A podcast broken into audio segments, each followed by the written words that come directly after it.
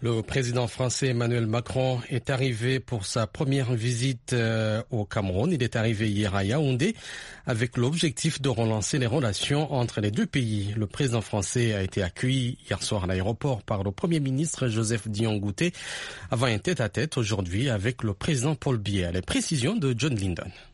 Nous ne lâcherons pas la sécurité du continent africain, a déclaré le président français. Nous resterons mobilisés aux côtés des pays du bassin du lac Tchad pour les aider à lutter contre les terroristes qui endeuillent depuis tant d'années l'extrême nord du Cameroun, a-t-il aussi assuré. Arrivé à la mi-journée au palais présidentiel, Emmanuel Macron a discuté avec son homologue Paul Biya, 89 ans, et qui dirige le pays depuis 40 ans. Une discussion sans aucun tabou a indiqué l'Élysée.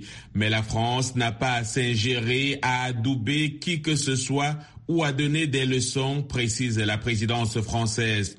Un collectif de partis politiques camerounais a appelé Emmanuel Macron à reconnaître les crimes de la France coloniale.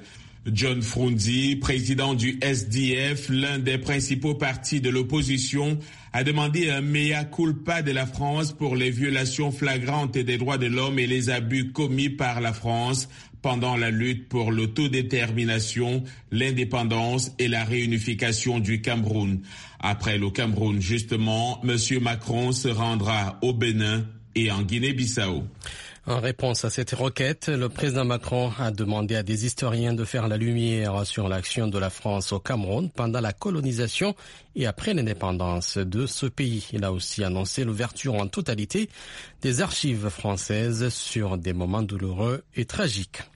Toujours Emmanuel Macron, au cours de cette conférence de presse, il a dénoncé l'hypocrisie entendue sur le continent africain consistant à ne pas reconnaître clairement une agression unilatérale de la Russie sur l'Ukraine.